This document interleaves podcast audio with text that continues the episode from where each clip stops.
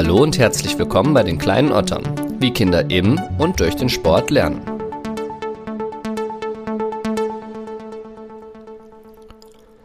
Treten, kämpfen, schlagen, hauen, schreien. Wirklich schreien auch noch? Ja, ganz genau, das gehört alles zum Taekwondo dazu.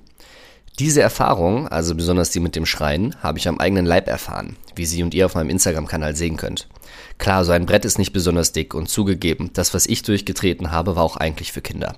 Aber trotzdem, vor so einer Aufgabe hat man erstmal Respekt. Und da hilft es tatsächlich, den vorher eingeübten Schrei loszulassen. Das ist aber noch lange nicht alles. Taekwondo hat extrem viel zu bieten, wenn es um die Entwicklung unserer Kinder geht. Nicht nur physisch, sondern auch auf psychisch-emotionaler Ebene arbeitet Rudolf, mein heutiger Gast, mit den Kleinen. Wie man sich fair durchsetzt, seine eigenen Grenzen und Stärken kennenlernt und sich selbst reflektiert. Diese Aspekte sind nur einige der Pfeiler in der Ausbildung, die die Kinder bei Rudolf genießen. Der junge Vater berichtet mit seiner ruhigen Art und einem Tee in der Hand von ergreifenden Geschichten. Wir sprechen über die Besonderheiten des Taekwondo und finden heraus, warum es sich für jedes Kind lohnen kann, diesem Sport eine Chance zu geben. Ich wünsche euch viel Spaß beim Zuhören und verweise wie immer kurz auf meine Instagram-Seite, bevor wir starten. Euer Lukas von den kleinen Ottern. Wie sich Kinder im und durch den Sport entwickeln.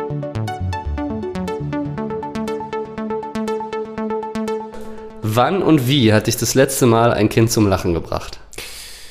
Ähm, sehr spannende Frage. Ich muss zugeben, ich habe da jetzt nicht wirklich äh, eine Situation, wo mich Kinder jetzt zum Lachen zu bringen. Ich ähm, finde grundsätzlich Lachen mit den Kindern halt sehr wichtig. Also das heißt, es wird in jeder Stunde irgendwie mit eingebaut, dass man auch miteinander Emotionen austauscht. Ähm, Lachen verbindet. Das ist halt einfach ne, das Wichtigste beim Kindertraining halt auch.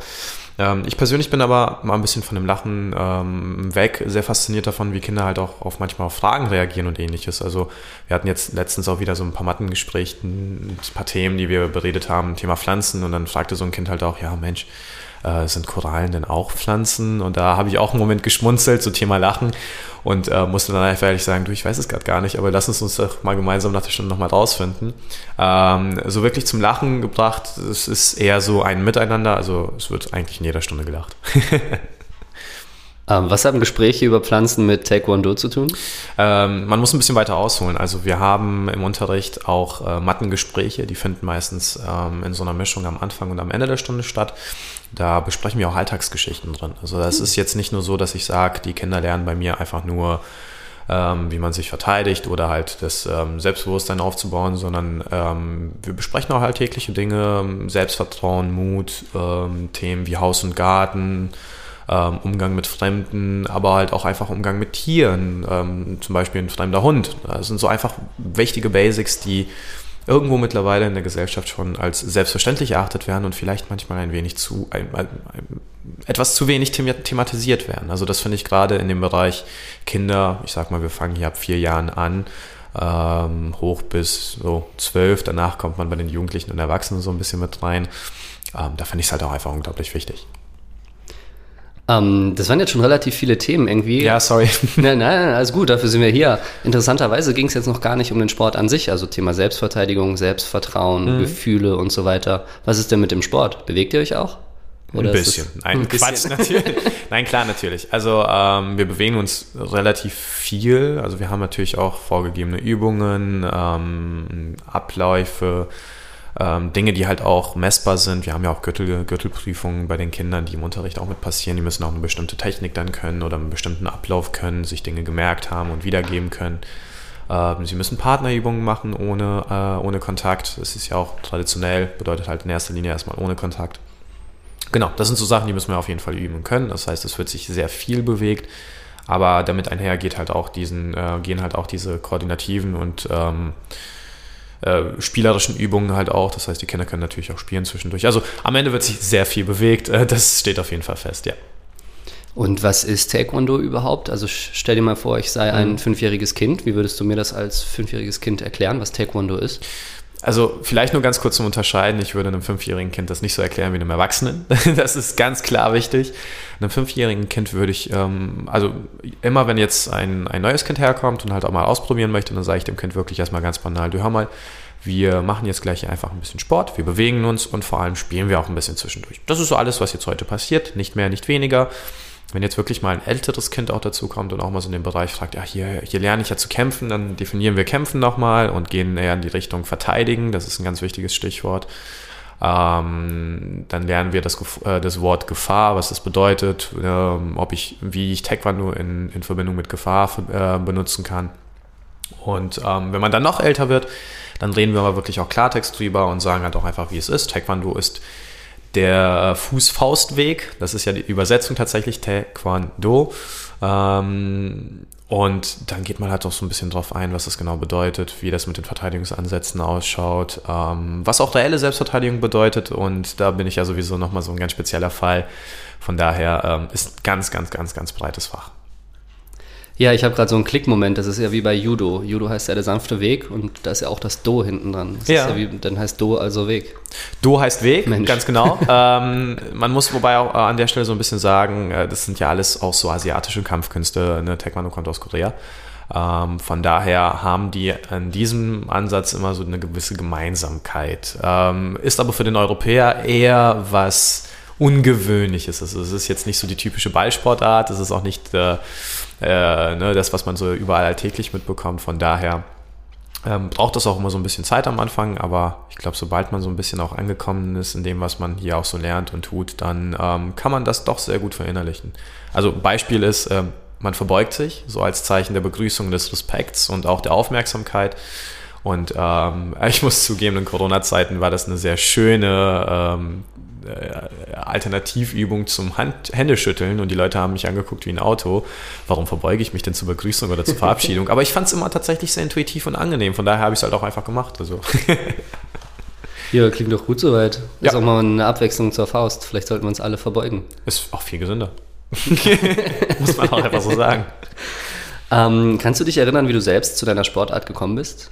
Ja, ähm, also ich habe sehr spät Taekwondo angefangen, muss man auch einfach so benennen, wie es ist. Also ich habe mit 21 erst begonnen und ähm, gar nicht mit voller Absicht oder ich muss jetzt einen Sport machen im Hobbybereich, sondern eher beruflich. Also ich habe, äh, ich war ausbildungssuchend, ich war gerade Vater geworden äh, von, meiner jüngsten, äh, von meiner älteren Tochter, ich habe zwei und ähm, da war ich halt auf der Suche nach einer Ausbildung und dann hat sich das mehr oder weniger über die IHK-Hotline, über die, äh, die, äh, die haben ja so eine Hotline da äh, gehabt, wo man sagt, okay, die Auszubildenden oder die, die, die Jugendlichen, die halt noch auf der Suche sind und noch nichts gefunden haben, obwohl schon der 1. September vorbei war, die konnten dann über diese Hotline noch notvermittelt werden, wenn man so möchte. Und da bin ich halt auf ähm, diese Ausbildungsstelle gekommen, habe mich da einfach mal telefonisch gemeldet, habe gesagt, hey, hört mal, ähm, total doof, ich weiß, aber wir haben schon den 15.09., Ausbildung ist 1.10. Habt ihr was dagegen, wenn ich einfach mal kommende Woche vorbeikomme und euch meine Ausbildung, äh, meine Mappe hinlege? Kann ich mich auch mal direkt kurz vorstellen. Ich habe mich mehr oder weniger so ein bisschen aufgezogen. Aber ähm, das ist wichtig, finde ich, manchmal so, so diese, diese Situation zu ergreifen. Und das habe ich halt da gemacht und darüber bin ich da, äh, darauf gekommen und dann ging es auch in die Ausbildung und ähm, ich bereue es nicht. Das ist immer gut, wenn man nicht bereut. ja, das stimmt. Auf jeden Fall krass. Ich habe eigentlich jetzt eine, also eine Karate-Kid-Geschichte erwartet oder so. Gar nicht, gar nicht. Verrückt, aber ähm, ja, Karate Kid, da bin ich jetzt natürlich hängen geblieben. Und das ist auch was, was ich nochmal ansprechen wollte. Die Unterschiede zwischen dem europäischen und dem asiatischen Sport. Was bei mir gerade ein bisschen hängen geblieben ist, ist ja. ähm, zum Beispiel das Mattengespräch. Also ich glaube, ich bin relativ breit aufgestellt. Ich war Schwimmen, Badminton spielen, Fußball, habe alles Mögliche als Kind gemacht. Mich hat während meiner gesamten Kindheit nicht ein einziges Mal ein Vermittler oder eine Vermittlerin gefragt, wie es mir geht oder wie ich mich fühle. Ja.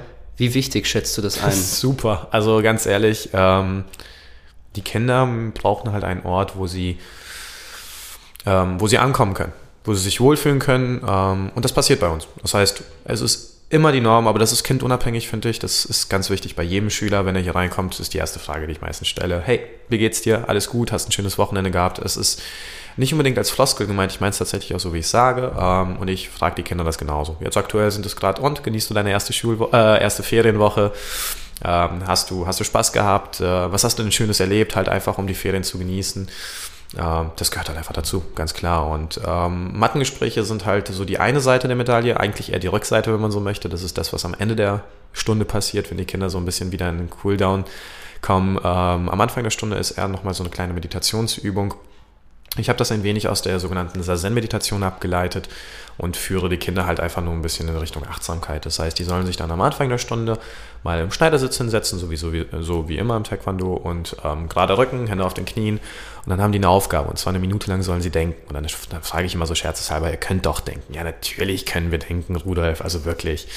Aber ähm, die kriegen halt auch immer Aufgaben. Das heißt, die sollen dann nicht eine Minute einfach nur denken. Das ist eher so dann für die äh, Spannen, so in den Ferien, dann dürfen die mal selber entscheiden, was sie da machen, sondern die sollen halt vor allem auch meistens immer so ein bisschen das Wochenthema vorab mental schon vorbereiten sagen wir jetzt mal, wir haben das Thema Mut, dann sollen die mal eine Minute lang darüber nachdenken, weil die wissen ja noch gar nicht, was für ein Thema ist, das machen wir immer am Ende, sollen die eine Minute lang mal darüber nachdenken, was sie selbst eigentlich als mutig empfinden. Und ähm, dann mache ich so Be Be Bereiche wie, gibt es denn Tiere, die mutig sind? Gibt es denn Menschen, die ihnen einfallen, die mutig sind?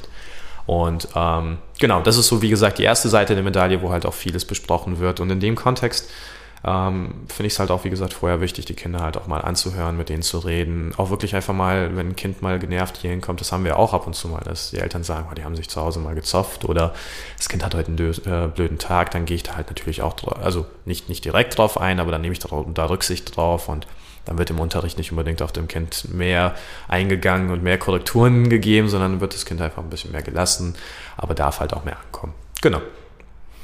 Ja, ich glaube, das sind so Dinge, die wir als Erwachsene häufig bei den Kindern unterschätzen. Wir haben in der Ballschule auch das ein oder andere Spiel gehabt, wo wir den ähm, Kindern gesagt haben, hier läuft rum und dann tauscht ihr einen Ball aus und ja. dann umarmt ihr euch. Weil Kinder sich gegenseitig einfach selten umarmen. Wird jetzt bei uns nicht so gemacht, muss man auch einfach sagen. Also im Taekwondo umarmen ist dann wahrscheinlich ein bisschen weniger. Ja, ja. ähm, ja es ist halt einfach auch eine, eine, kontaktlose Kampfkunst in erster Linie, außer halt bei den Blockbewegungen. Das gehört halt so ein bisschen zum Disziplinenbereich mit dazu. Aber ähm, nee, vollkommen. Aber zum Thema Kinder unterschätzen habe ich später noch ein bisschen was bei dem Bereich Elterntipp. Oh, sehr gut, sehr gut. Da musst du unbedingt reingrätschen, falls ich das ja, jetzt im Verlauf vergesse. Ich versuche dran zu denken. sehr gut, sehr gut. Ja, wir machen das hier schon. Ähm, ja, warum sollte denn ein Kind Taekwondo betreiben? Warum soll ein Kind diesen Sport machen? Ähm, soll es gar nicht. Also ähm, ich bin der Meinung, Sport ist wichtig und Sport macht gesund. Das ist so jetzt erstmal das Wichtigste. Ähm, Kinder sollten nicht unbedingt Taekwondo betreiben. Kinder sollten Sport machen. Also ähm, Thematiken wie, wie ähm, ich sag mal, Gewichtszunahme, Thematiken wie Stress, äh, Depression oder ähnliches unterschätzt man, weil das sind so eher hochgestochene Begriffe, die gerade im, im älteren Bereich passieren, Jugendliche und Erwachsene. Aber auch Kinder können gestresst sein, auch Kinder können ähm, Ansätze von Depression haben, auch Kinder können äh, sich unwohl in ihrem Körper fühlen. Und es ist wichtig, Sport zu treiben. Was das Taekwondo halt einfach angeht, ähm, es ist eine Sportart, die ich persönlich sehr schätze, einfach aus dem Grund, dass ähm, man, egal welches Ziel man hat, wenn man den richtigen Lehrer hat, ich äh, behaupte durchaus, dass ich an der Stelle sehr viel auch hoffentlich richtig mache, dass man mit, zum Beispiel jetzt mit mir gemeinsam seine Ziele auch erreichen kann. Das heißt, wenn man Spaß haben möchte, wird man Spaß haben. Wenn man ähm, eine Gemeinschaft haben möchte, wird man die bei mir finden. Wenn man abnehmen möchte, ähm, wenn man sagt, okay, man fühlt sich nicht wohl, dann wird man abnehmen. Und wenn man zunehmen möchte, ich, wie gesagt, spence, äh, gucke jetzt ein bisschen in die Richtung auch Jugendliche, weil die das eher so im Fokus abnehmen und zunehmen haben, dann werden die halt hier auch Kräftigungsübungen haben, wo die auch definitiv Muskeln aufbauen werden. Genau. Ja, es ist verrückt eigentlich. Es ist egal, in welchem Bereich man schaut. Die Studienlage ist da ziemlich eindeutig. Also sowohl emotional, psychisch ähm, als auch körperlich sind Kinder heutzutage extrem belastet. Und Total. Ähm, ich habe kürzlich noch gelesen, da sollten Kinder dokumentieren, welche ihre Lieblingsorte in der Schule sind. Und häufig mhm. waren das ähm, dunkle Plätze unter Treppen oder so, weil die eben den ganzen Tag in der Schule sind und entsprechend auch den ganzen Tag äh, beobachtet werden. Und die brauchen Rückz Rückzugsräume und die haben sie einfach nicht mehr. Definitiv. Und äh, man muss sagen, ich, äh, ähm, das ist vielleicht auch für die Hörer ganz interessant, gerade wenn man hier in, diesen, in diese Räumlichkeiten reinkommt und den Rudolf trifft. Das ist ein bisschen wie wenn es draußen kalt ist und man so zugedeckt wird. Man fühlt, ja. sich, sehr, man fühlt sich sehr wohl und das umarmt. War auch der und, Gedanke, äh, lustigerweise. ja, ich, ich, glaube, ich glaube oder ich kann mir sehr gut vorstellen, dass es den Kindern ähnlich geht und ich schätze das als was sehr, sehr Wichtiges ein. Ja. Ähm, ich wollte dich noch fragen, ob du selbst mal aktiv gekämpft hast.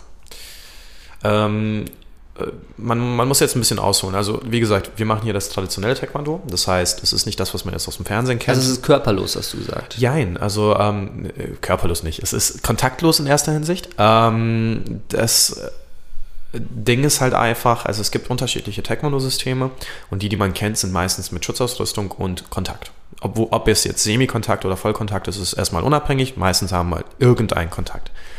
Ähm, wir machen halt, wie gesagt, dieses traditionelle Taekwondo. Das heißt in erster Linie, dass wenn wir Kontakt ausüben, haben wir dafür halt entweder die Blockflächen, die wir halt aneinander bringen. Das passiert jetzt aber bei den ähm, Kindern eher weniger, weil Abhärtung finde ich in dem Alter überhaupt nicht äh, sinnvoll. Das ist wirklich bei den Erwachsenen, jugendlichen Erwachsenen, wo man sagt, okay, da kann man da so ein bisschen dann ranschauen. Ähm, Kindern auf gar keinen Fall. Aber ähm, die Kinder machen das eher spielerische. Das heißt, die dürfen in die Luft treten, die dürfen zueinander treten, die müssen auch ähm, miteinander arbeiten und miteinander interagieren, aber ähm, es wird sich nie getroffen. Ja, wenn wir dann wirklich mal treffen wollen, ich weiß nicht, ob ich das jetzt gerade schon so ein bisschen angeschnitten habe, dann nehmen wir Holzbretter. Das heißt, ähm, es wird ein Material genommen, das grundsätzlich jetzt schon so nicht mehr lebt, wenn man so möchte. Und ähm, dann, dann darf man dagegen treten und schlagen und gucken. Und wenn man es halt richtig macht, dann gehen halt auch die ersten Bretter kaputt. Und das sind halt auch so die, die Geschichten, die bei den Kindern auch am meisten hängen bleiben. Also wenn ein Kind hier ankommt und nach so zwei Monaten Training das erste Mal in der Gürtelprüfung oder zwei, drei Monate ähm, das erste Mal auch mal ein Brett kaputt machen darf, das ist, äh, boah, guck mal, was ich schaffen kann. Und das, das baut halt auch einfach auf. Ähm, das kann man sich, also so gut, ich kann mich bei meinem ersten Brett erinnern, ich muss zugeben, ich war ja schon 21, muss man sich mal vorstellen, und ich war, glaube ich, genauso äh, happy wie jedes andere Kind, das hier reinkommt und ein Brett kaputt macht. ich wollte gerade sagen, ich habe auch gerade voll Bock drauf. Das wird richtig Hey, gucken wir gleich mal, wenn wir genug Zeit haben, darfst du, zeige ich dir mal was. Machen wir, finde ich, eine sehr gute Idee.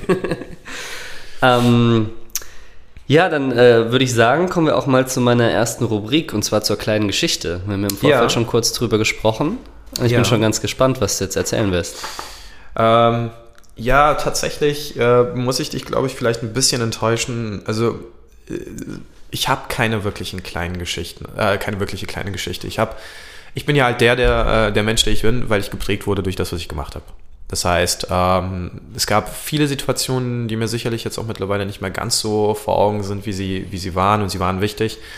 Ähm, was mich aber eher so ein bisschen bewegt an der Stelle, ne, etwas zu erzählen, ist halt einfach meine Aufgabe. Und ähm, meine Aufgabe ist halt nun mal die, ich finde es wichtig, halt einfach auch als Taekwondo-Lehrer oder überhaupt als Lehrer, das finde ich, vielleicht auch ein noch größerer Ansatz, ähm, die Möglichkeit zu haben, also das ist wichtig, die Möglichkeit zu haben, etwas geben zu können, etwas verändern zu können. Also wenn jetzt, ähm, ich erinnere mich da ganz gut an ein Beispiel, ähm, wie ist das so? Kannst du dich in irgendeinen Lehrer deiner Kindheit erinnern? Also entweder waren es die ganz schlimmen oder die ganz guten. Und bei mir sind die ganz guten hängen geblieben. Ich habe eine Mathelehrerin gehabt in der fünften Klasse.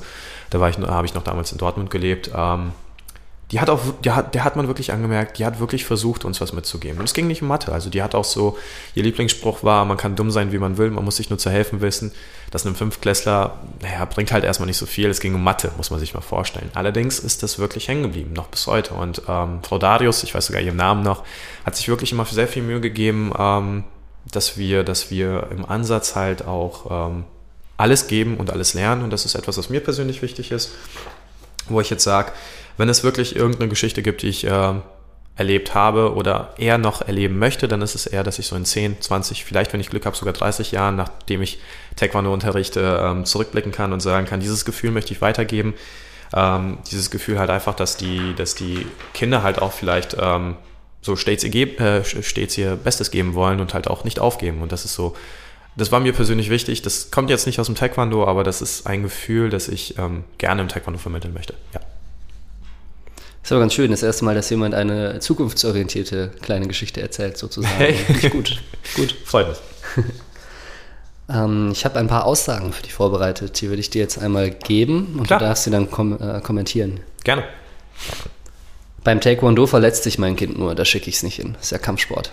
Wiederhol das nochmal ganz kurz. Beim Taekwondo, da verletzt sich mein Kind nur. Da schicke ich das nicht hin. Das ist ja Kampfsport. Auf gar keinen Fall. Also, äh, es kommt drauf an, wo man das macht. Das muss man halt auch einfach mal so sagen. Es gibt äh, diverse Schulen, die sind halt einfach, also die Lehrer sind nicht geschult. Das muss man halt auch einfach so sagen. Die wissen, im, im Verein ist kein, kein Vereinsmitarbeiter äh, pädagogisch unterrichtet oder hat Erfahrung da drin. Die machen das, weil die es als Hobby haben. Und ich möchte keinem Verein irgendwas abstreiten. Das ist eine wichtige Arbeit, die Kinder können dahin. Aber hier bei mir, so viel kann ich dir sagen, ähm, habe ich in den zwei Jahren, wo wir diese Schule haben und in den acht Jahren, wo ich Taekwondo unterrichte, ähm, also Taekwondo lebe, nicht unterrichte, sondern wo ich das mache, ich glaube, zwei große Verletzungen bei Erwachsenen gehabt. Bei den Kindern ist es, wo man auch einfach sagen muss, so ein bisschen Alltagsgeschichten, die halt überall passieren können, wenn die Kinder äh, mal zu hoch springen und hinfallen. Das ist so eine Sache, ne? Gleichgewicht verlieren. Oder halt mal wirklich tatsächlich umknicken. Was anderes gibt es nicht. Also ähm, es gibt keine Verletzungsart, die mir jetzt einfallen würde, die vom Taekwondo selbst entsteht. Eher so umknicken, äh, nach hinten überfallen, durchschrecken mal ein bisschen. Vielleicht mal so die ein oder andere äh, Kratzwunde, wenn man ein Brett kaputt machen möchte. Das ist aber so auch wirklich eine ganz freiwillige Sache und ähm, es wird sich nicht äh, berührt beim Treten oder Schlagen. Das ist halt nochmal so ein wichtiger Punkt. Das ist der Unterschied. Ich selber, wie gesagt, bin auch Vater, habe zwei Kinder. Wenn ich jetzt ähm, wüsste, dass meine Kids in äh, Vollmontur, in Schutzausrüstung äh, aufeinander losgehen, dann hätte ich auch andere Sorgen. Aber das ist bei uns einfach nicht der Fall. Das ist ganz witzig eigentlich, das war mir so noch gar nicht bewusst, aber ich habe jetzt selbst mal so kurz reflektiert, was ich mit Kindern schon gearbeitet habe und was wir alles gemacht haben. Und die Verletzungen, die waren äh, immer entweder vor oder nach den Einheiten, dass sie so beim Definitiv. Schuhbinden nach vorne ja. überfallen und sich den Kopf stoßen. Was, was halt. Das passiert, witzig, ähm, aber es liegt, glaube ich, in großem Rahmen auch an dem äh, Betreuer und der hat ja immer noch meine Hand drüber. Das heißt, auch wenn die Übung praktiziert wird, ich schaue immer drauf und gebe also ich habe ja mittlerweile auch so ein Auge dafür, wo ich sage, okay, da sehe ich es schon, da, da, da, drin war ich schon immer gut. Äh, meine Tochter ist mal, hat mit einem Ball gespielt und hat sich die ganze Zeit Oberkörper drauf fallen lassen. Das war so ein etwas größerer Ball. Und ich habe es gesagt und äh, kurz danach ist es passiert sozusagen. Dann bin ich aber noch dazwischen gegangen. Äh, da ist sie dann hingefallen, am Ball vorbei, Ball weg, Gesicht zu Boden. Und dann hatte ich noch meine Hand dazwischen. Und ich glaube, das ist eine Fähigkeit, die wirklich wichtig ist, wenn man mit Kindern zusammenarbeitet, so ein bisschen drauf schauen zu können so ein bisschen vorab ähm, auch die Hinweise geben zu können, du sag mal, mach das mal da ein bisschen tiefer, äh, kick mal ein bisschen tiefer, wenn du so hoch kickst, fällst du hinten äh, über. Aber das sind nochmal Sachen, also ganz ehrlich, ich habe noch nicht ein Kind gehabt, das sich wirklich verletzt hat. Es sind eher so Schreckmomente, die passieren. Also im Taekwondo, also zumindest bei mir, pass, da passiert gar nichts. ja, wie gesagt, man ist ja auch zugedeckt, ne, wenn man hier ist. ja. ähm, die nächste Aussage beim Kämpfen lernen die Kinder doch gar keinen Gruppenzusammenhalt oder beim Taekwondo, ist ja ein Einzelsport.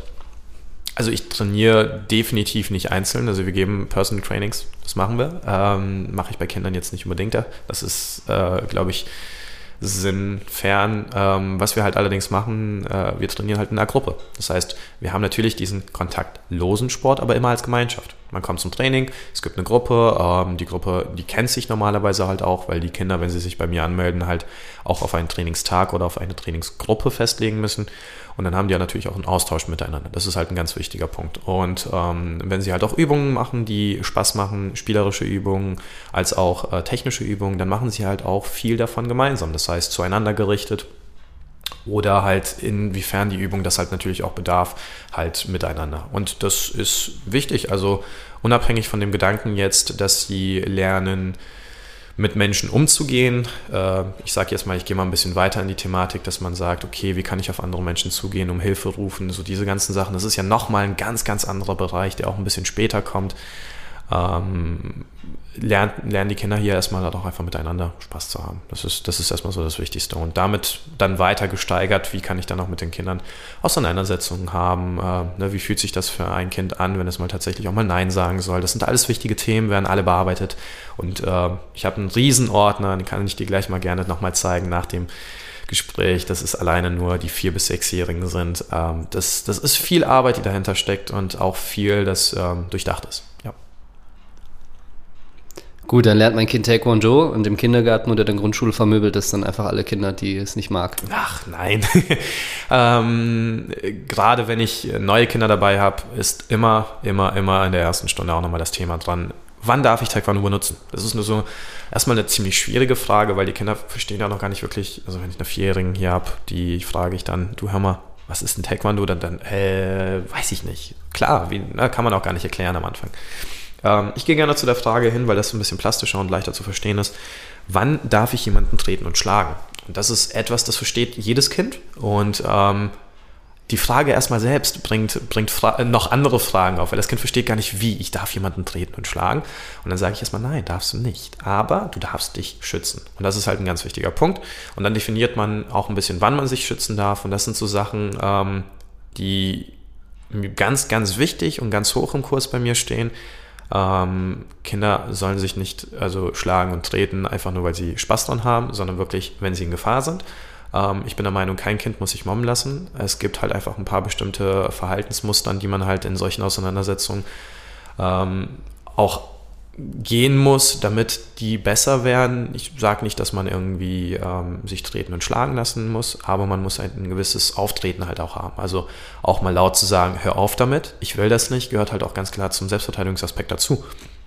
Wir haben verschiedene Gürtelprüfungen, gerade bei den 4- bis 6-Jährigen und da ist die Gürtelprüfung zum weiß-blauen Gürtel. Das ist so eine mittlere Gürtelgradierung. Ähm, da müssen die Kinder eine Selbstverteidigungstechnik zeigen. Ich sage mal, so eine Vierjährige, die Selbstverteidigung machen soll, was kann man sich darunter vorstellen?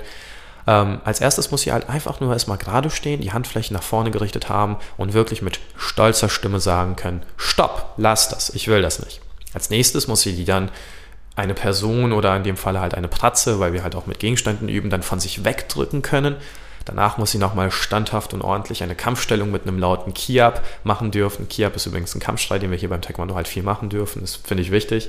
Und dann ganz zum Schluss, nachdem wir auch die Frage definiert haben, was ist Gefahr, wann darf ich mich schützen. Ganz zum Schluss darf dann auch wirklich nochmal Taekwondo benutzt werden und mit einem, mit einem Kick oder mit einem Schlag sich halt verteidigt werden können. Aber das sind so Sachen, die Kinder kriegen da nochmal vier, fünf Anlaufpunkte vorher, wo sie wirklich merken, okay, uh, darf ich vielleicht doch nicht einfach so verwenden. Und jetzt kommen wir mal zu deiner Frage ganz zurück. Ähm, was ist, wenn ich mitbekomme, dass ein Kind einfach so irgendwie ein anderes äh, schlägt oder sich, einem, da gehe ich ganz klar drauf ein. Also das heißt, das Kind wird auch nochmal ähm, also das ist jetzt das Kind, ich schnappe mir jetzt erstmal die Eltern, rede mit den Eltern auch nochmal, was genau ist passiert, versuche die Situation erstmal so ein bisschen zu verstehen. Ähm, gab es auch vielleicht auch einfach einen Grund, in dem das Kind wirklich gedacht hat, okay, es ist in Gefahr, weil das ist ganz häufig der Fall.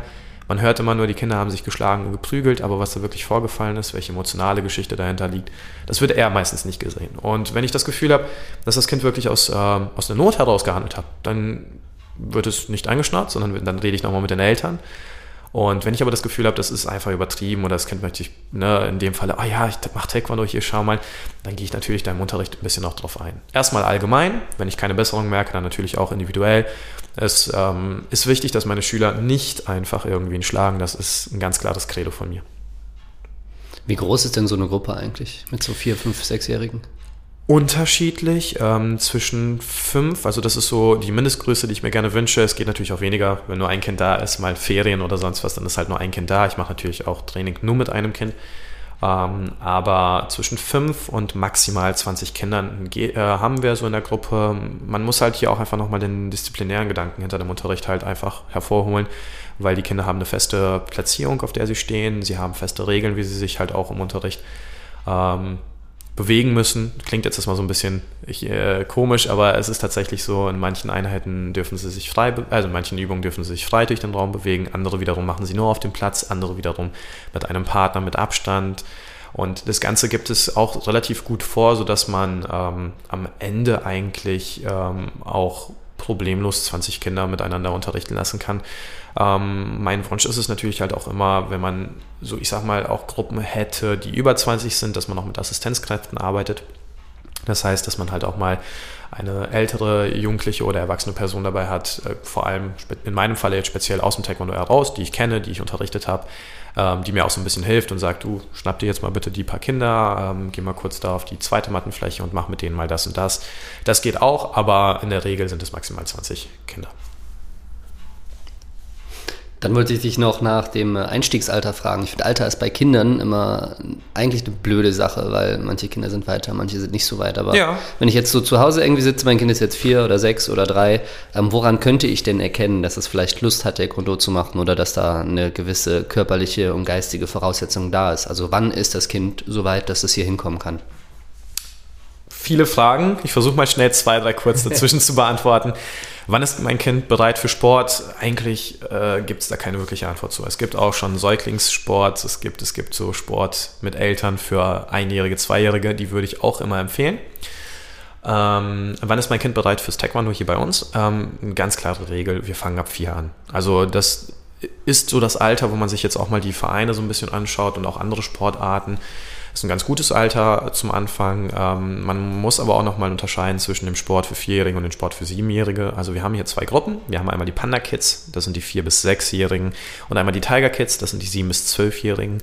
Und ähm, inhaltlich unterscheiden die sich auch äh, wie Tag und Nacht. Also bei den Panda Kids wird halt sehr, sehr viel halt auch auf den methodischen, didaktischen, ähm, gar den pädagogischen äh, Rahmen gelegt. Und bei den Tiger Kids ist es eher so, dass es dann tatsächlich mehr auch in in den äh, Fokus Taekwondo halt auch hineingeht, da auch sehr, sehr viel mehr Übungen vom Taekwondo auch praktiziert werden, ohne jede Stunde auch nochmal auf den Fokus einzugehen, naja, darf ich nicht verwenden, wenn ich nicht in Gefahr bin. Also das ist, sind halt wirklich zwei ganz, ganz unterschiedliche Welten. Ähm, frühestens ab vier, einfach aus dem Grund, weil ich persönlich, das ist meine eigene Meinung, finde, ab dann hat man halt auch ein Bewusstsein dafür, auch mal ähm, 45 Minuten am Stück ohne Mama und Papa sein zu können. Vorher finde ich es ein bisschen schwierig. Ähm, Kindergarten ist nochmal eine andere Geschichte. Das muss man halt auch einfach mal so erwähnen. Aber ich bin ja in erster Linie erstmal eine fremde Person. Und ich bin ein, ein Hobby. Das heißt, für die Kids ist es erstmal so ein bisschen verwunderlich, warum ich in meiner Freizeit denn von Mama und Papa weg sein darf oder soll. Und ähm, ich habe den Eindruck, ab hier funktioniert das ganz gut, dass man die Kinder auch ein bisschen eigenständiger äh, werden lassen kann. Ähm, da habe ich aber, aber wie gesagt, auch gleich nochmal ein bisschen was zu sagen zum Tipp für die Eltern. Dann mach das doch jetzt schon mal gerade, dann haben okay. wir das nämlich auch, dann vergesse ähm, ich das später nicht. Okay, äh, also der Tipp für die Eltern ähm, wäre von meiner Seite aus, äh, den Kindern einfach mehr zuzutrauen. Na, häufig genug kommen Eltern halt zu mir in den Unterricht und die haben halt die Sorge, dass ihr Kind sich nicht gut lösen kann. In welcher Form auch immer, ob jetzt mental, physisch, hatte ich halt auch, das Kind klammert sich an den Eltern fest, na, wie auch immer. Ähm, oder gar vielleicht sogar gar nicht alleine bleiben kann. Also das sind immer so ein bisschen die Sorgen der Eltern. Mein Tipp ist halt einfach, traut den Kindern mehr zu. Ähm, gucken, äh, wie, wie, muss man sagen, also ich muss jetzt an dieser Stelle vielleicht auch nochmal so ein bisschen Bezug auf Corona nehmen. Corona hat halt auch viel verändert in den letzten zwei Jahren, ähm, hat halt auch dafür gesorgt, dass die Eltern halt auch viel, viel vorsichtiger geworden sind. Die Kinder halt natürlich auch viel vorsichtiger geworden sind, aber ich finde es halt ein bisschen ähm, nicht gut, diese Entwicklung halt einfach weiter so vorangehen zu lassen, halt auch einfach für die Kids selbst. Ähm, ich für mich denke mir halt, wenn ein Kind bei mir in den Unterrichtsräumen alleine sein kann, ohne Eltern, unter allen Maßnahmen, unter allen Hygieneregeln, unter allen Vorschriften, die es möglich ist und ich ähm, sage durchaus, dass wir an der Stelle auch so weit wie möglich halt auch alles haben. Wir haben auch eine Luftfilteranlage, wir achten auf Abstände und und und. Ähm, das ist wichtig, damit die Kinder auch eigenständig äh, werden. Also sie werden weniger abgelenkt durch die Eltern, das heißt, haben weniger das Bedürfnis irgendwie da irgendwie, also anders gesagt, die Eltern lenken ja auch gerne ab, die stehen dann daneben, nimm mal den Fuß ein bisschen höher, ja, versuch mal einen Schritt weiter nach vorne. Das ist immer ähm, an sich für die Eltern befriedigend, aber für die Kinder total ablenkend, weil es immer ein Unsicherheitsgefühl vermittelt. Mache ich das jetzt richtig oder nicht? Ich mache das nochmal ganz anders. Ich arbeite viel über positive Verstärkung, aber das ist nochmal was anderes. Ich komme wieder zurück.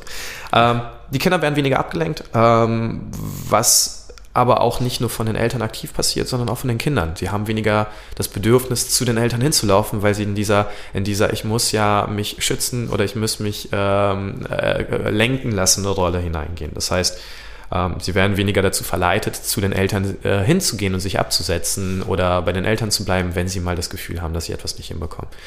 Ein ähm, Probetraining kann durchaus auch mal mit einem Elternteil sein. Also ich sage gar nicht, dass es jetzt verpflichtend so ist. Ähm, in den ersten ein, zwei Einheiten, das ist ja so das Probetraining bei uns, kann auch ein Elternteil durchaus auch mit dabei bleiben, wenn es wirklich ganz unbedingt sein muss. Aber ähm, mein Wunsch ist es eher, dann, dass die Eltern von draußen durch die Fenster zuschauen und die Kinder immer so die Sicherheit haben, dass die ähm, auch jederzeit dahin können, ohne dass jetzt direkt diese Ablenkung stattfindet. Ich habe vielleicht noch eine kurze Sache, ein letztes Statement dazu. Ähm, gar nicht lange Zeit her ähm, war ein vierjähriges Mädel, also ne, ein vierjähriges Mädchen hier dann, ähm, total süß in, sein, in ihrer zweiten Probestunde. Und die, äh, das Mädchen kam dann mit der Mama rein und ging dann bei uns die kleine Treppe zur Matte runter. Und auf einmal drehte es sich um und drückte die Mama so ein bisschen von sich weg. Und ich wollte auch schon so ein bisschen sagen, hör mal, das ist jetzt aber nicht so höflich. Und dann hörte ich aber nur äh, so die Aussage, Mama, ich schaff das schon, du brauchst nicht mit reinkommen. Und das fand ich halt einfach tatsächlich einen sehr schönen Satz, weil es genau das halt war, was man halt auch so ein bisschen möchte. Das Mädchen war vorher eigentlich total schüchtern, was mich anging. Und in der zweiten Stunde schon direkt, du Mama, geh mal raus, das, ich krieg das schon alleine hin. Ähm, ich fand's gut. Das ist eine total schöne Geschichte. Das wäre doch eine schöne kleine Geschichte gewesen, übrigens auch. ja, hätte eine sein können, hat jetzt nicht mich unbedingt so geprägt. Ich fand es halt eher tatsächlich einfach äh, sehr vielsagend für das, was man halt da bei den vier bis sechsjährigen halt auch einfach dann so ein bisschen sich wünscht oder die Eltern sich vielleicht wünschen. Ich weiß auch gar nicht mehr, wer es gesagt hat, aber ähm, das Zitat war so oder so ähnlich. Alles, was man ähm, für ein Kind macht, das es selbst machen könnte, ist Diebstahl. Und das finde ich ziemlich besagend. Und ich finde, das ist tatsächlich was Wichtiges, das du ansprichst. Also wenn ein Kind irgendwas selbst machen kann, dann soll es das auch selbst machen. Ja, das ist jetzt ein bisschen sehr heftig, die Aussage Diebstahl. Aber ja, du hast recht. Also ähm, man nimmt die, dem Kind die Möglichkeit zumindest. Ähm, kann gut gehen, kann nicht gut gehen, muss auch gar nicht gut gehen, also ähm, muss auch nicht nicht gut gehen. Man merkt, es sind jetzt hier viele Optionen. so oder so, am Ende ist es halt einfach wichtig, was möchte ich halt meinem Kind vermitteln. Ähm, dadurch, dass ich halt, wie gesagt, selber Vater bin, habe ich, glaube ich, da nochmal einen anderen Bezug dazu. Ich weiß, was ich meinem Kind vermitteln möchte und das ähm, mache ich jetzt hier an der Stelle halt auch für andere Kinder. Die müssen auch eine gewisse Eigenständigkeit mit an den Tag bringen, die gesund ist. Man muss es aber auch nicht übertreiben. Also ich, ähm, wenn ich das Gefühl habe, das Kind kann gar nicht ohne Mama, dann werde ich äh, definitiv die Mama nicht rausstecken. Im Gegenteil, dann ist es für meine Arbeit auch förderlich, dass die Eltern auch dabei bleiben, dass äh, in erster Linie das Gefühl auf, dass das in erster Linie das Gefühl halt auch hochkommt, ähm, die Kinder fühlen sich wohl. So, und wenn das passiert, dann kommt auch eine gewisse Eigenständigkeit mit dazu. Aber vorher muss halt einfach dieses Sicherheitsgefühl entstehen. Woran erkenne ich eine gute Taekwondo-Schule? Wenn es ähm, zwischenmenschlich beim Lehrer gut stimmt, das ist erstmal so ein wichtiger Ansatz, weil ähm, wenn es zwischen den Eltern und den, den äh, Trainer gut klappt, dann klappt es auch zwischen den Kindern und den Eltern, äh, Entschuldigung, zwischen den Kindern und dem Trainer. Das heißt, das Zwischenmenschliche ist erstmal extrem wichtig. Ähm, und am zweiten Punkt lässt es sich halt auch einfach ein bisschen an den inhaltlichen Aspekten messen. Also ähm, kann der Trainer auch wirklich sagen, was wird im Unterricht passieren, welche Inhalte werden vermittelt. Das gilt übrigens jetzt nicht nur für Taekwondo, sondern, das ist, finde ich, meiner Meinung nach über, überhaupt sportübergreifend. Wenn ich einen Trainer habe, der eine Ahnung hat von dem, was er tut, indem ich ihn einfach mal frage, du hör mal, was wird denn jetzt in den nächsten zwei Monaten da passieren? Was macht ihr mit meinem Kind? Wenn es diese Frage beantworten kann, dann merke ich, okay, da hat sich jemand Gedanken drüber gemacht ähm, und dann kann ich auch immer noch an, an den Punkten selbst dann Kritik ausüben und sagen, okay, naja, ist das denn jetzt so passend oder nicht? Heißt nicht unbedingt, dass ich jetzt ähm, das immer da meckern sollte, um Gottes Willen, aber zu wissen, was mit meinem Kind passiert, ist immer schon mal ein ganz guter Ansatz. Und dann mache ich mir mein eigenes Bild. Also wenn ich jetzt, meine Tochter möchte jetzt gerne Ballett machen. Wenn ich in eine Ballettschule gehe und merke, ah, vom menschlichen her passt das nicht so sehr, dann warte ich vielleicht das Probetraining ab, habe aber auch schon auf jeden Fall so einen Punkt, wo an dem ich Kritik ausüben kann. Und wenn ich dann die Lehrerin frage, hören Sie mal, äh, hören Sie mal, was machen Sie jetzt eigentlich in den nächsten zwei Monaten mit meinem Kind? Was wird da jetzt für Übungen passieren? Ähm, wie nehmen Sie auf, na, also einfach mal Rückfragen stelle und wenn dann die Lehrerin schon anfängt, pikiert zu sein und mir zu erzählen, ja, nee, also was geht sie das an, dann weiß ich auf jeden Fall, uh, da habe ich einen, da habe ich einen wunden Punkt getroffen. So, also, äh, wie gesagt, einen guten Lehrer, eine gute Schule, eine gute Taekwondo-Schule ähm, macht in erster Linie halt aus, dass die Inhalte durchdacht sind, dass man weiß, was, man, was mit den Kindern passiert und welche Inhalte auch davor kommen und dass man ähm, diese auch, so wie beim Datenschutz immer im Endeffekt als Auskunft bekommt, dass man nicht das irgendwie verheimlicht und sagt, ja, ich übe jetzt mit den Kindern irgendwelche V-Stöße. So, ja, so, ja, ich übe auch mit den Kindern V-Stößen, aber immer in einem, in einem Rahmen, in dem es halt wirklich passt.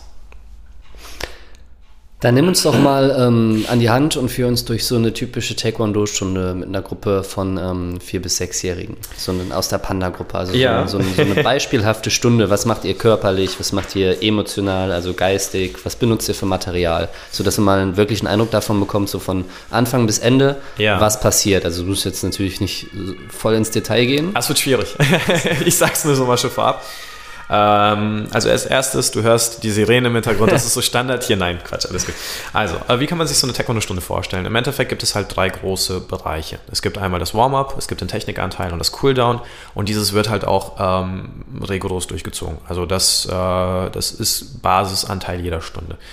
Ähm, jeder dieser an, drei Anteile hat nochmal Unteranteile. Das heißt, es geht sehr spezifisch in den Bereich hinein, was möchte ich jetzt in den in den kommenden Unterrichtseinheiten vermitteln. Welche Kinder habe ich vor mir? Das ist halt auch ein ganz, ganz wichtiger Punkt. Es wird immer individuell unterrichtet. Und ähm, welche, welche Mittel möchte ich dafür verwenden, um das halt zu erreichen? Das heißt, wenn ich jetzt daran orientiert mir anschaue, ich mache mal jetzt ein Beispiel. Ich habe jetzt eine Stunde von, von Kindern äh, da, die ähm, sehr viel kicken müssen. Dann fange ich natürlich im Warm-up an, die Beinmuskulatur so ein bisschen aufzuwärmen mit Hampelmänner, mit an, diversen anderen Bewegungen. Da ist es jetzt wirklich ein bisschen sehr äh, ausgeweitet, wenn ich jetzt wirklich jede Bewegung durchgehe. Ich glaube, das lasse ich jetzt mal. Also mit Warm-up ist äh, so eine Standardübung Hampelmänner, so kann man sich das mal vorstellen. Da werden auch Spiele gespielt, die halt auch viel mit Bewegung zu tun haben, mit koordinativen Sachen. Es ist immer ganz wichtig, dass die Kinder halt auch wirklich sich dafür bewegt haben beim Warm-up. Und ähm, was halt auch eine ganz wichtige Übung ist, halt wie gesagt, bevor mit allen anderen losgelegt wird, halt die sogenannte Sazen-Meditation, das habe ich vorhin mal so ein bisschen angeschnitten. Einfach mal zur Ruhe kommen, eine Minute lang denken, ankommen und danach legt man halt los. Das ist so das Warm-up, also Sazen, danach bewegen, Hampelmänner und andere Übungen und dann geht es halt so ein bisschen in den Technikanteil hinein Und da verwende ich wirklich an Materialien alles, was mir jetzt gerade zwischen die Finger kommt, was ich als wirklich gut empfinde, von ähm, Hütchen, die, die ich auf den Boden stelle, bis hin zu Pratzen. Das sind so Kisten, auf die man treten und schlagen kann. So erkläre ich es den Kindern ganz gerne mal. Ähm, Quietschepratzen, auf die man tritt und schlägt, die dann halt auch aufquietschen. Poolnudeln, die ich halt, ähm, so ich sag mal, als Angriffs... Äh, äh, Sequenzen nehme, wo ich dann sage, oh, guck mal, ich hau dich, dann hau ich das Kind mal mit einer Poolnull ganz leicht. Das findet es eher mehr lustig, als dass es weh tut. Das ist halt auch mal wichtig. Ich lasse die Kinder übrigens auch die mit der Poolnull mich dann mal hauen, damit sie auch sehen, ja, okay, guck mal, ich kann auch fest damit hauen, es passiert nichts. Ähm, Hürden, äh, also wirklich alles Mögliche, was da jetzt mir zwischen die Finger kommt, wo ich sage, das ist eine gute Übung, das ist eine sinnvolle Übung, das nutze ich. Und dementsprechend kommen natürlich auch die Übungen einher und ähm, dann werden natürlich auch Taekwondo-Übungen gemacht. Das heißt Keks, Bewegungsabläufe, verschiedene Techniken, Blockbewegungen, Schlagbewegungen, ähm, Schrittbewegungen, die halt einfach äh, komplizierter werden und auch aneinandergereiht werden. Und ähm, auch eine Partnerübung mit viel Abstand zueinander ge geübt werden, wo man auch zeigt, man kann zielen, man kann halten, man kann schnell sein. Also es hat wirklich eine ganz, ganz, ganz, ganz große Breite, äh, eine Fläche und Auswahl, von der man irgendwie mal entscheiden kann, was nimmt man dazu. Immer abhängig dazu, was möchte ich jetzt gerade halt mit den Kindern üben. Und ganz zum Schluss ähm, mache ich den Ansatz von einem Cooldown mit einem lockeren Spiel auch nochmal, mit dem Mattengespräch, wie gesagt, aber halt auch mit denen, das ist vielleicht auch ein Stichwort, das häufig bei Kindern nicht so äh, viel dazu kommt. Ich finde auch nicht unbedingt, dass Kinder so dehnbar sein müssen, also das ist gar nicht der Ansatz davon. Allerdings ist denen etwas, was abhanden kommt mit dem Alter. Und je früher man das lernt, sich auch einfach mal so ein bisschen regelmäßig zu dehnen, das Gefühl kennenlernt, dass es mal in der Kniekehle so ein bisschen wehtun darf, zum Beispiel halt einfach ne, Knie, äh, Kniedehnen, desto eher kommt es später auch in den Alltag hinein. Das heißt, wir dehnen nicht unbedingt so richtig aktiv auf Leistung hinaus, sondern einfach nur, um das kennenzulernen, um sich so ein bisschen daran zu gewöhnen. Ähm, und beim, bei den, ich sag mal, sieben- bis zwölfjährigen, bei den Jugendlichen und Erwachsenen, da greife ich es dann nochmal ein bisschen intensiver auf, damit es halt auch gesundheitlich nochmal ein bisschen in den Fokus kommt. Genau. So kann man sich im Endeffekt eine Stunde vorstellen. Ähm, auch da nochmal jede Stunde variiert von, von Kind zu Kind, von äh, Unterrichtsinhalt zu Inhalt.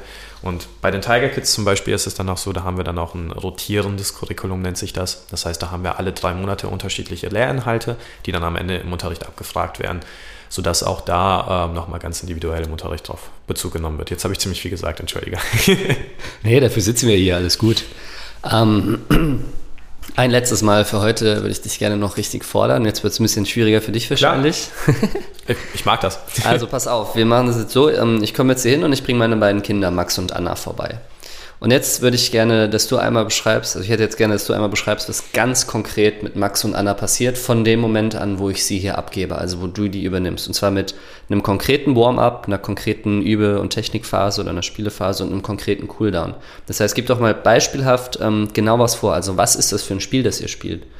So, wie macht ihr die Hampelmänner? Was sind das für Hampelmänner? Weißt du, wie ich das meine? Also, dass wir einmal ganz konkret durch ja. so eine Stunde beispielhaft durchgehen. Also, mir ist klar, es ist ein sehr, sehr weites Feld, ihr macht unglaublich viel, aber ich hätte gerne eine konkrete Vorstellung von so einer Stunde. Also, was ich dir jetzt anbieten kann, ist, ich mache das jetzt nicht auf eine ganze Stunde, sonst ähm, ist das halt einfach zu viel. Auch so, ich gebe dir so gut ich kann einen Rahmen darüber ähm, wenn du jetzt das Gefühl hast, irgendwas passt jetzt nicht ganz, frag mich gerne nochmal. Ich versuche es jetzt einfach mal. Also, wir, wir, ähm, haben, wir haben viel Zeit. Also, Max und Anna, war das richtig? Max und Anna, Super. genau. Als erstes kommen die Eltern einfach mal mit den beiden Kindern rein. Äh, Corona-konform jetzt mit äh, Maske, falls Schulkinder ohne Maske, wie gesagt, an der Stelle natürlich betrachtet, kommen erstmal rein und wir begrüßen uns mit Abständen. Da gibt es nochmal so Handdesinfektion, da darf man auch nochmal drauf packen. Und ähm, ich halte dann viel Abstand, ziehe erstmal meine Maske runter und begrüße erstmal auch die Kinder. Mit Vornamen ist ganz wichtig und ähm, zeige mich erstmal, damit die Kids auch wissen, mit wem sie es zu tun haben. Und an der Stelle merkt man so ein bisschen, okay, haben die Kinder Bock drauf oder nicht. Wir gehen jetzt mal davon aus, Max und Anna sind schon, nur so wie du ja auch, so ein bisschen eher kontaktfreudiger, also macht jetzt alles keine Schwierigkeiten. Dann gehen wir mit den Eltern auf die Matte, zeigen einmal ganz kurz, dass die Kinder ankommen können. Die dürfen sich dann auch schon so ein bisschen bewegen, also die werden nicht gezwungen, stehen zu bleiben oder so. Und ich mache mit der Mutter jetzt erstmal dann, oder in dem Fall jetzt mit dir als Vater, äh, mit dem Lukas mache ich dann erstmal das Formelle, da werden nochmal die Kontaktdaten aufgenommen. Ich äh, schreibe dir eine Quittung für das Probetraining, das ist bei uns nicht kostenlos, sondern kostet auch etwas, ist aber unverbindlich, das heißt am Ende kann man immer noch ähm, sagen, boah nee, war so gar nicht meins und dann passt Also wir fragen Anna und Max mal später nach der Stunde, aber bis dahin lassen wir es mal. Ähm, genau, wir machen halt wie gesagt das Formelle und das Spannende ist jetzt auch so ein bisschen, ähm, was braucht man fürs Taekwondo? Also man kann dieses Probetraining einmal ähm, ohne Taekwondo-Anzug machen und einmal mit Taekwondo-Anzug. Wenn es kein Taekwondo-Anzug sein soll, ist nicht schlimm. Dann ähm, zeige ich dir trotzdem mal, wo die Umkleide ist, einfach um die Räumlichkeiten zu zeigen, falls Max und Anna ja ihre Sachen noch in der Tasche haben. Und wenn es ein Taekwondo-Anzug sein soll, dann kriegst du natürlich den von mir. Also wir haben auch immer hier welche für beide. Da gucken wir einfach mal die Größe. Das wäre so die, der erste Ablauf. Wir holen mal ein paar Anzüge raus, halten mal hin, schauen, ob die passen. Äh, manchmal ist es ja auch so, dass Anna dann sagt, boah nee, ich bin die größere Schwester, ich hätte gerne einen größeren Anzug. Ja. Wie auch immer. Das gucken wir dann einfach mal und dann schnappen wir uns die beiden, zeige ich dir, wo die Umkleiden sind und du darfst dann mit deinen Kindern in die Umkleide gehen. Ähm, du bist der Vater. Ähm, wir würden an der Stelle so machen, dass du beide Kids halt mit in die Herrenumkleide nimmst und äh, dann kriegen wir das halt hin. Also ne, da gucke ich halt auch schon mal so drauf, dass jetzt nicht unbedingt ein Vater in der Damenumkleide mit drin ist. Das ist mir wichtig. Ähm, genau, also auch, auch andersherum vielleicht noch einmal ganz kurz, also auch nicht, dass die Mama jetzt unbedingt alleine in der Herrenumkleide ist, das fände ich auch ganz schön. Ähm, das mache ich aber auch immer so ein bisschen von den Gemüt abhängig. So, dann waren wir in der Umkleide, da lasse ich euch dann auf jeden Fall, das heißt, dann gehe ich jetzt erstmal da raus, dann können, ähm, kannst du dann erstmal mit deinen Kindern nochmal so ein bisschen ankommen, nochmal mit denen quatschen, beim Umziehen helfen. Ich bin dann auf jeden Fall da nicht dabei. Das finde ich ist auch ein ganz, ganz wichtiger Punkt, dass jetzt nicht die ganze Zeit ich daneben stehe und kontrolliere, ähm, sondern auch mal spätestens dann mal der, der Papa, in dem Falle du, mit der Anna oder mit dem Max, bei euch alles gut, fühlt ihr euch wohl? Ich so, ja, ja, ja, ist okay. So, und ähm, dann kommt ihr wieder auf die Matte. Und normalerweise ähm, ist meine Empfehlung, sollten die Kinder so 10 bis 15 Minuten früher kommen. Äh, durch Corona ist es so, dass man nur 15 Minuten früher rein kann. Das ist halt einfach so. Das heißt, das ist sowieso die Zeitspanne, einfach auch ein bisschen anzukommen, sich äh, ne, ein bisschen akklimatisieren, schauen, wieso das ist. In der Zeit kommen auch noch die anderen Kinder. Das heißt, ich bin dann auch noch so ein bisschen für die anderen da. Und ähm, wenn du dann Fragen hast, kommst du dann einfach zu mir. Und du kommst dann mit den Kindern wieder, wie gesagt, wieder auf die Matte. Die Kinder kriegen dann die Aufgabe von mir gestellt, sucht euch, euch mal eine farbige Markierung auf dem Boden aus, wo ihr euch hinsetzen wollt.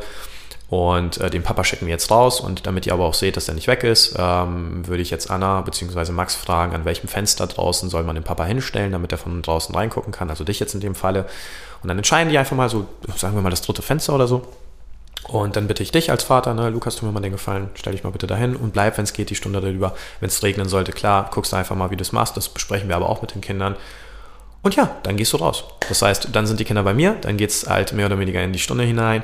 Ähm, wir gehen jetzt mal einfach davon aus, dass es die einzigen zwei Kinder sind. Das ist eigentlich untypisch, aber wir machen das jetzt halt einfach mal. Okay? Das heißt, ähm, Anna und Max sind die einzigen auf der Mattenfläche. Sie werden ähm, dementsprechend halt äh, auf die Markierungen hingestellt, sodass es so eine ganz gute Raumbelegung ist. Ich habe auch meinen Platz und dann begrüßen wir uns erstmal so typisch koreanisch, wie das halt auch passiert mit dem Verbeugen. Ähm, dann erkläre ich erstmal den Kindern, was wichtig ist ähm, und dann legen wir halt einfach erstmal mit der sogenannten Sazen-Meditation los. Ich hole meinen Gong, wir setzen uns ab. Ähm, ich schlage den Gong einmal, da geht die Minute los. Ich schlage den Gong zweimal, da hört die Minute auf. Die Kinder haben dann eine ähm, Denkaufgabe von mir bekommen. Wie gesagt, auch die ist wirklich abhängig davon, was ich den Kindern beibringen möchte. Ähm, wenn es jetzt die erste Stunde ist, Max und Anna das erste Mal da, dann würde ich einfach mal als ganz blöde Aufgabe geben. Ich möchte von euch beiden, dass ihr euch das Lustigste vorstellt, was euch einfällt. Ist mir vollkommen egal, ob es ein Bild, ein, eine Aussage, ein, ein Tier ist. Meinetwegen kann es ein, ein Pferd mit einem äh, Elefantenrüssel sein. Also wirklich das Allerlustigste, was euch einfällt. Und darüber sollen die Minute, eine Minute lang nachdenken. Und ähm, Minute vorbei, dann sollen sie den Gedanken für sich erstmal behalten. Das ist ganz wichtig. Die sollen jetzt nicht mehr den Gedanken direkt erzählen, sondern sich den für am Ende der Stunde äh, versuchen zu merken. Dann geht es ins Warm-up. Wir bewegen uns auch hier wieder, wie gesagt, wirklich ganz individuell, individuell nach, nach Themenschwerpunkt. Also ich würde jetzt mit den beiden erste Stunde einfach mal ein paar Hampelmänner. Ich würde den Oberkörper oben links, äh, rechts ein bisschen beugen. Ich würde nach vorne hin die Oberkörperbeugung, nach oben hin die Streckung ein wenig auf dem Platz herumspringen, ähm, das eine Knie hoch, das andere Knie hoch und auch wirklich in, in verschiedensten Übungen. Ähm, ich würde die Kommandos vor allem danach auch nochmal durchgehen im Taekwondo. Es gibt so bestimmte Taekwondo-Kommandos, die sind wichtig, damit die Kommunikation läuft. Das heißt, wenn ich mal äh, Chahyot sage, bedeutet das jetzt einfach nur Achtung übersetzt und dann gibt es eine bestimmte Körperhaltung. Die Füße sind geschlossen, die Hände sind am Körper und ich versuche hinzuhören, wenn irgendwas ist. Ähm, das ist ein Kommando, das benutze ich relativ häufig. Ähm, dann gibt es noch das Kommando Chumbi, das bedeutet sowas ähnliches wie mach dich bereit. Im deutschen oder im europäischen Raum kennt man das, wenn man ein Wettrennen machen möchte, dann heißt es immer auf die Plätze, fertig. Und dieses auf die Plätze fertig, das spiegelt so ein bisschen dieses mach dich bereit äh, wieder. Das heißt, es ist einfach nur eine bestimmte Körperhaltung, Füße auseinander, Fäuste vor dem Oberkörper nach unten hingestreckt. Und das wichtigste Kommando äh, im Taekwondo, was auch in jeder Stunde vorkommt, ist dann die sogenannte Kampfstellung. Das heißt, man geht mit einem Fuß zurück, steht seitlich, ballt die Fäuste und nimmt sie ungefähr auf Kopfhöhe nach vorne hingestreckt.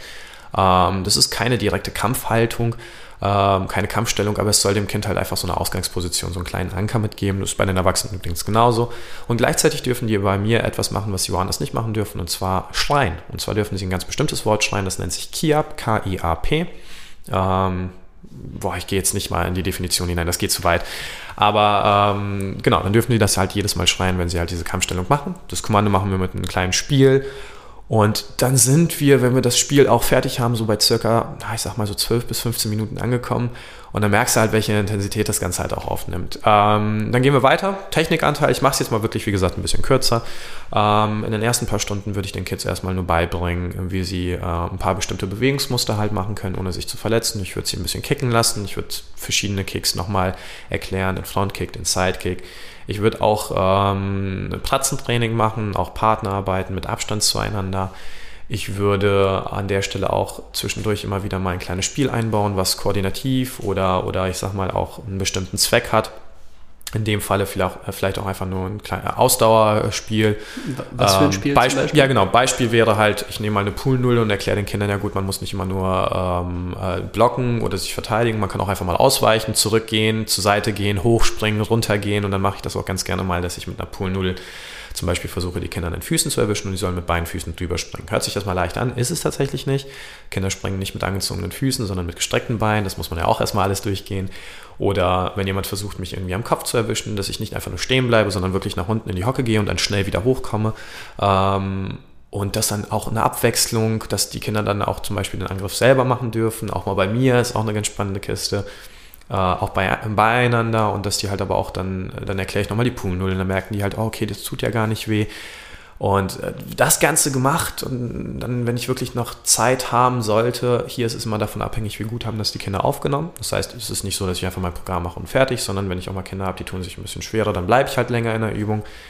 Ähm, wenn ich das Ganze gemacht haben sollte, dann bin ich tatsächlich mit dem Technikanteil durch. So wenig, wie sich das auch anhören mag, ist es tatsächlich gar nicht. Ähm, zwischendurch nochmal die Sirenen im Hintergrund, das finden die Kinder auch ganz lustig. ähm, ich weiß nicht, ob man das jetzt hören kann, aber hier im Hintergrund. Ja, okay, passt. Und ähm, dann gehen wir eigentlich auch schon in die letzten zehn Minuten der Stunde rein, in denen ähm, wir wirklich dann halt auch nochmal äh, ein Abschlussspiel machen.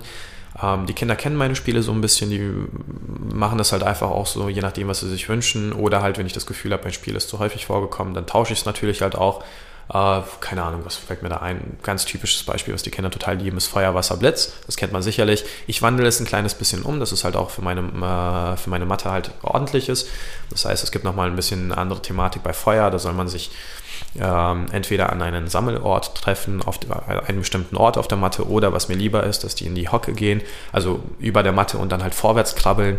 Hat auch ein bisschen mit einem Sicherheitsaspekt zu tun. Ähm, was ich da nicht so gerne mache, ist dieses Hin- und Herrollen, weil das suggeriert ja schon, dass man brennt und das finde ich ist im Alter, Kinderalter nicht ganz so das richtige Thema. Ähm, das Thema Wasser, man soll sich auf etwas Erhöhtes hinstellen. Da bin ich gerade ein bisschen vorsichtiger mit dem, was im Ahrtal passiert ist, möchte ich den Kindern auch nicht irgendwie was Verkehrtes mitgeben. Ähm, aber das erkläre ich denen halt auch nochmal, das sage ich halt auch so. Und ähm, beim Thema Blitz mache ich das dann schon so, dass sie dann halt sich nicht mehr bewegen können, also direkt am besten stehen bleiben. Hat jetzt nicht unbedingt direkt was mit Blitz zu tun, aber es passt halt einfach ganz gut. Das spielen wir dann halt nochmal und die letzten fünf Minuten nutzen wir halt einfach auch nochmal dazu, um dieses, dieses Mattengespräch halt aufzugreifen. Äh, mit Anna und Max speziell auch nochmal Bezug drauf genommen. Mit den beiden würde ich jetzt erstmal ähm, das Wochenthema durchgehen. Sie hatten jetzt am Anfang halt kein wirkliches äh, Thema, die sollten sich ja was Lustiges ausdenken. Sonst hätte ich ja gesagt, okay, Wochenthema ist Mut. Was ist für euch das Mutigste, was euch einfällt? Und dann nehmen wir das jetzt mal als Beispiel im Mattengespräch. Dann würden wir mal darüber reden. Was heißt es, mutig zu sein? Ähm, ich stelle dazu auch immer wieder Rückfragen, die sind vorgegeben, die sind auch aufgeschrieben. Ich kann jetzt leider nicht ganz auswendig sagen, was dazu steht, weil ich wirklich mit, mit äh, Unterlagen arbeite. Das heißt, ich habe mir das vor der Stunde zurecht, äh, zurechtgelegt und schaue da nochmal rein. Da gibt es ganz viele, viele Aspekte. Ne? Wir würden ähm, aber, wie gesagt, das Thema Mut anbesprechen und ähm, auch mal so Sachen erklären wie, ja, mutig, mutig ist es auch mal, Dinge nicht zu tun, so nach dem Thema, was ja auch ganz gut ist. Und ähm, dann würde ich abschließend zu dem Thema auch nochmal ein Spiel machen. Ähm, wie gesagt, lass mich gerne nochmal in die Unterlagen schauen, dann kann ich das auch nochmal sagen. Ähm, ich glaube, bei dem Thema Mut war es halt nochmal so ein bisschen zu mir zu kommen, ohne dass, also, ne, dass die Kinder mit, mit einer ich sag mal, finsteren Miene, also eher so ein bisschen ernster, aus einer Entfernung auf mich zukommen, vor mir stehen bleiben und mich so richtig zu Sau anschnauzen. Also so richtig anschreien, das ist halt auch mutig, das kriegt auch nicht jedes Kind so direkt hin. Ähm, das machen auch nicht viele. Also das ist nur ein Beispiel aus einer älteren Gruppe heraus. Es gibt auch ganz andere Aufgaben und Spiele. Und dann sind wir auch schon durch und zum Schluss ähm, ja, dann, dann verabschieden wir uns nochmal, wir drehen uns um, richten die Anzüge, schauen wieder nach vorne, wir verbeugen uns wieder zueinander und das war im Endeffekt so eine Stunde Taekwondo. Ähm, die Kinder, die sind ja dann erstmal da, das heißt, frage ich halt auch erstmal, und habt ihr Spaß gehabt? Anna, Max, wie war's? Ne? Und äh, hab, wollt ihr mir übrigens nochmal was erzählen, was ihr am Anfang in der Sazen-Meditation hattet? Also ich nehme da auch nochmal Bezug so ein bisschen drauf. Das heißt, die Kinder kommen auch nochmal in so einem Nachstundengespräch zu mir rein, wenn sie wollen, müssen nicht. Und ähm, ja, zu dem Zeitpunkt ist es so, entweder reden sie mit mir oder nicht. Wenn nicht, dann sage ich, gut, dann könnt ihr euch gerne schon mal umziehen gehen. Ähm, und dann mache ich meistens die Fenster auf und dann ist es so ein, so ein, Signal für die Eltern, ach, die Fenster gehen auf, okay, dann kann ich ja mal gucken, ob ich reingehe und helfen kann. Und dann sage ich den Eltern auch ganz gern, gerne noch einen Moment warten, falls die Hilfe brauchen, kommen sie nochmal und dann, dann klappt das ganz gut. Ach ja, habe ich vergessen, wir machen meistens zur Hälfte der Stunde auch nochmal so eine kleine Trinkpause. Die ist nicht nötig, aber die Kinder brauchen sie halt einfach, wenn sie sich ein bisschen bewegt haben, ist das immer eine ganz gute mentale Geschichte halt auch nochmal. Ja, das ist so im Endeffekt eine Taekwondo-Stunde. Mega, danke für den Einblick auf jeden Fall. Gerne. ähm, wir, nähern, wir, nähern, uns dem Ende. Ich habe jetzt noch einen ähm, kleinen Fragenhagel für dich vorbereitet. Ja, klar. Also nochmal so fünf, sechs Stichpunkte, bei denen würde ich dich jetzt bitten, ähm, so kurz als prägnant zu antworten. Also so kurz und prägnant wie möglich. Mal, wie das klappt. Ähm, wie wichtig sind Rituale für Kinder? Super wichtig. Vollkommen egal, welcher Bereich, man braucht das überall. Arbeitest du mit Belohnung und Bestrafung? Ich arbeite nicht mit Bestrafung, ich arbeite sehr viel über Belohnung. Wenn ich etwas habe, wo ich bestrafen müsste, belohne ich andere. Warum? Weil ich den Eindruck habe, dass da ein gewisser, eine gewisse, ein, fast schon ein gewisser Neid entsteht, wenn ich jetzt eine Gruppe habe von vier bis sechsjährigen, wo ich ähm, ein Kind habe, das völlig aus der Norm äh, geht. Klar, sage ich natürlich mal, das geht nicht, wenn es gefährlich wird, aber das Kind muss ja auch sich ausprobieren dürfen, muss auch schauen können, wie weit darf es gehen. Ähm, und wenn ich wirklich das Gefühl habe, es übertritt die Grenze, dann werde ich natürlich auch nicht bestrafen, aber ich werde schon Grenzen setzen. Bestrafen finde ich ist mal ein hartes Wort. Wenn ich aber merke, das sind nur so Kleinigkeiten, das Kind quatscht mal so ein bisschen dazwischen oder möchte halt Aufmerksamkeit, dann versuche ich eher in die Richtung zu gehen, dass ich die, diejenigen, die sich besser benehmen, belohne, indem ich auch darauf Aufmerksamkeit äh, schenke, zu sagen, boah, guck mal, ne, Max und Anna sind ja da, die, der Max macht Quatsch, weil er vielleicht ein Jahr jünger ist. Die Anna benimmt sich total super. Dann sage ich, du Anna, hey, du machst das richtig klasse, weißt du das? Wie, wie du da stehst und wie du dich gerade. Also mega, das muss ich später dem Papa mal erzählen, wie gut du warst.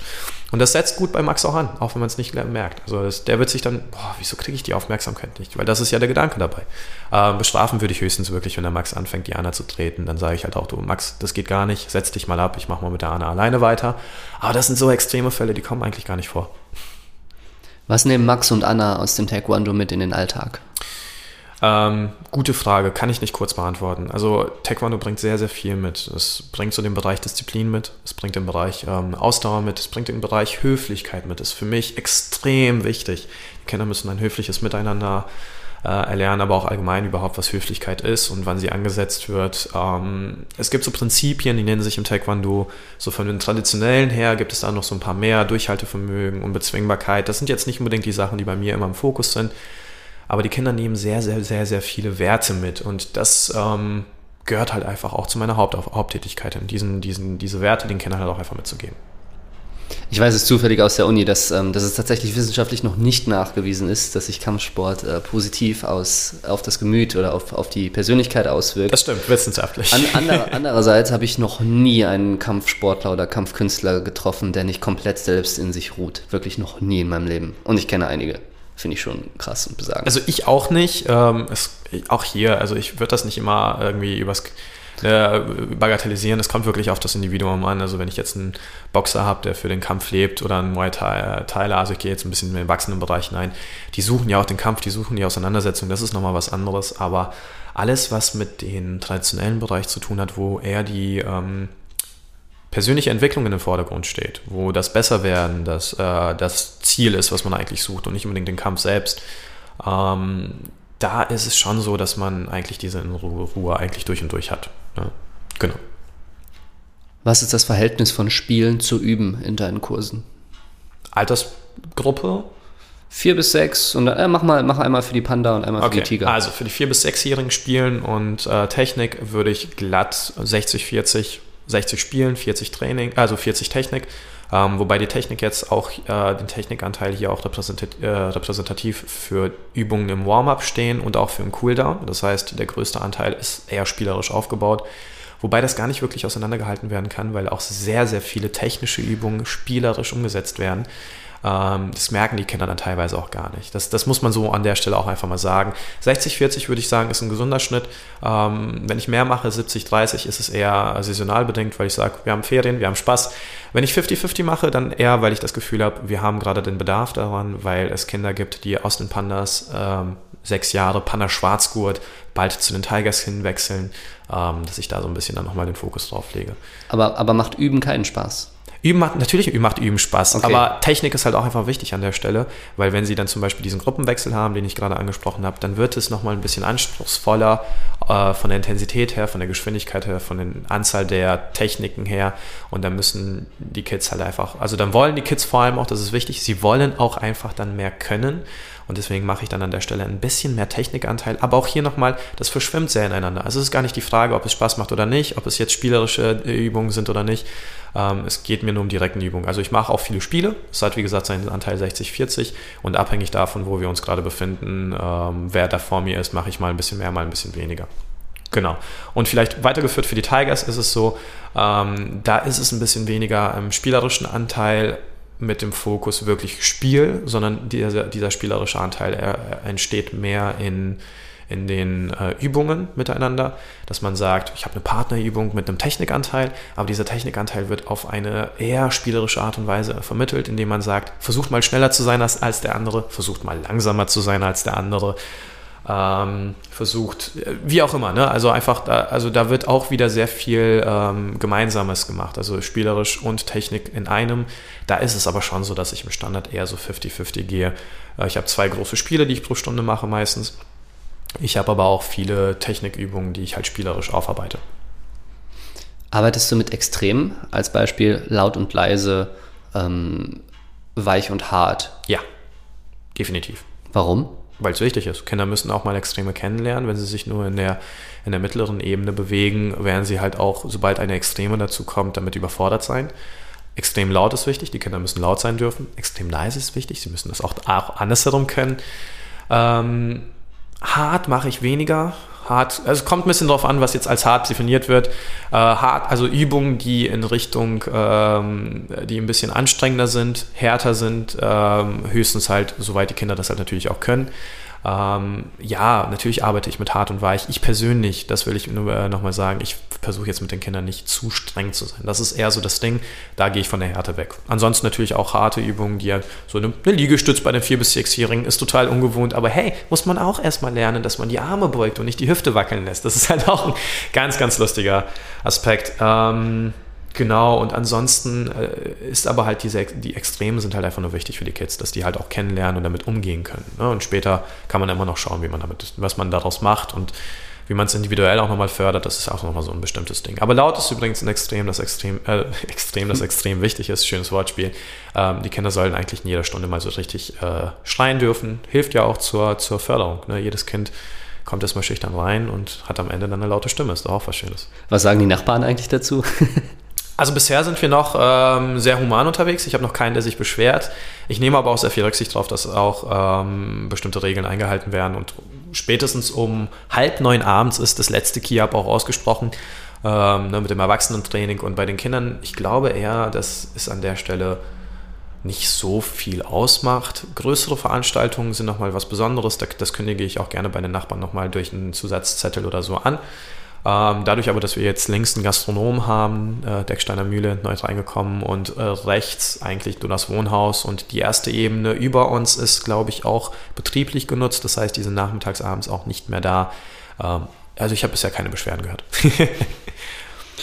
Ähm, was hältst du von der Einbettung von Bewegungsaufgaben in Geschichten? Also machst du sowas? So war übrigens eben auch hart gemeint. Also ganz gut, dass wir darüber sprechen. Hart und weich meinte ich eher, bewegt euch mal hart wie ein Stein oder bewegt euch mal Ja, das machen wie wir. Wasser. Ja, ja, das machen So, wir. Also ja. wir haben Spieleaufgaben, eins der Spiele, das mir einfällt, Ähm, die Kinder stellen sich separiert voneinander auf eine Seite des Raums und müssen dann die Seite wechseln und dann machen die das halt auf eine bestimmte Art und Weise oder ähm, wenn sie sich halt in einer bestimmten Art und Weise angesprochen fühlen. Beispiel wäre dann, alle Kinder, die äh, gerne Spaghetti essen, wechseln die Seite. So. Oder alle Kinder wechseln die Seite wie ein Flamingo. Also diese Aufgaben machen wir schon.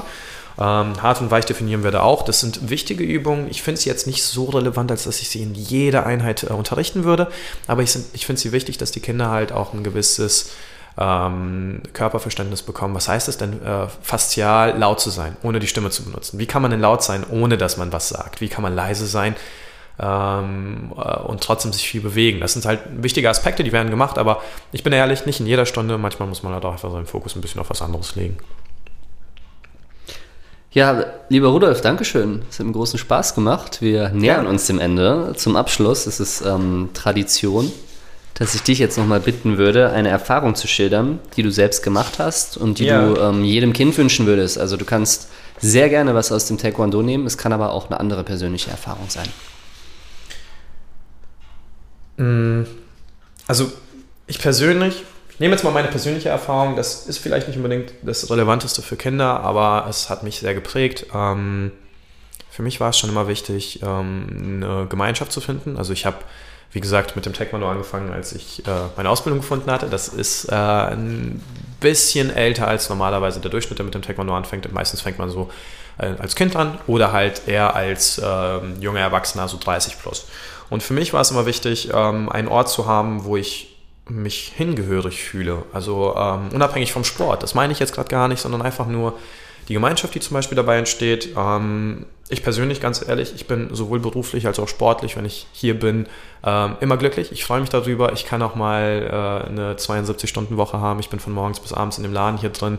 Dem einen würde die Decke auf den Kopf fallen. Ich freue mich tatsächlich ganz drüber. Klar gehe ich danach auch mal gerne noch mal ein bisschen raus. Aber ähm, das, finde ich, ist ein eher seltenes Gefühl. Also das höre ich so in meinem Bekanntenkreis nicht oft. Ähm, und das ist etwas, eine Erfahrung, die ich mir persönlich halt auch für andere wünschen würde, dass sie halt das Gefühl bei mir bekommen, auch wirklich einen Ort zu haben, an dem sie gerne sind. Ähm, ein Ort, an dem sie einfach so sein können, wie sie sind. Das ist halt auch wichtig, einfach so eine Art kleines Mini-Zuhause, wenn man so möchte auch einem, wie du selber meintest vorhin, Kinder brauchen halt einen Rückzugsort, dass wir halt auch diesen Ort darstellen, auch wenn es ein Hobby ist, auch wenn das Hobby meistens stressig gemacht wird, das ist bei uns nicht der Fall. Es soll halt einfach ein Ort sein, an dem die Kinder gerne hinkommen und auch gerne sich zurückziehen können und mit mir gemeinsam das Ganze hier machen, Spaß haben, Spiele spielen dürfen, auch mal ähm, Wünsche äußern können, auch mal Fragen stellen können, ohne dass es alles gleich eine Wertung bekommt und ähm, ich hoffe, dass meine Schüler auf jeden Fall merken, dass sie das ähm, dass sie hier so willkommen sind und ähm, ich hoffe, dass sie das halt auch immer so in Erinnerung behalten. Kleine Otter, Kinder und Sport.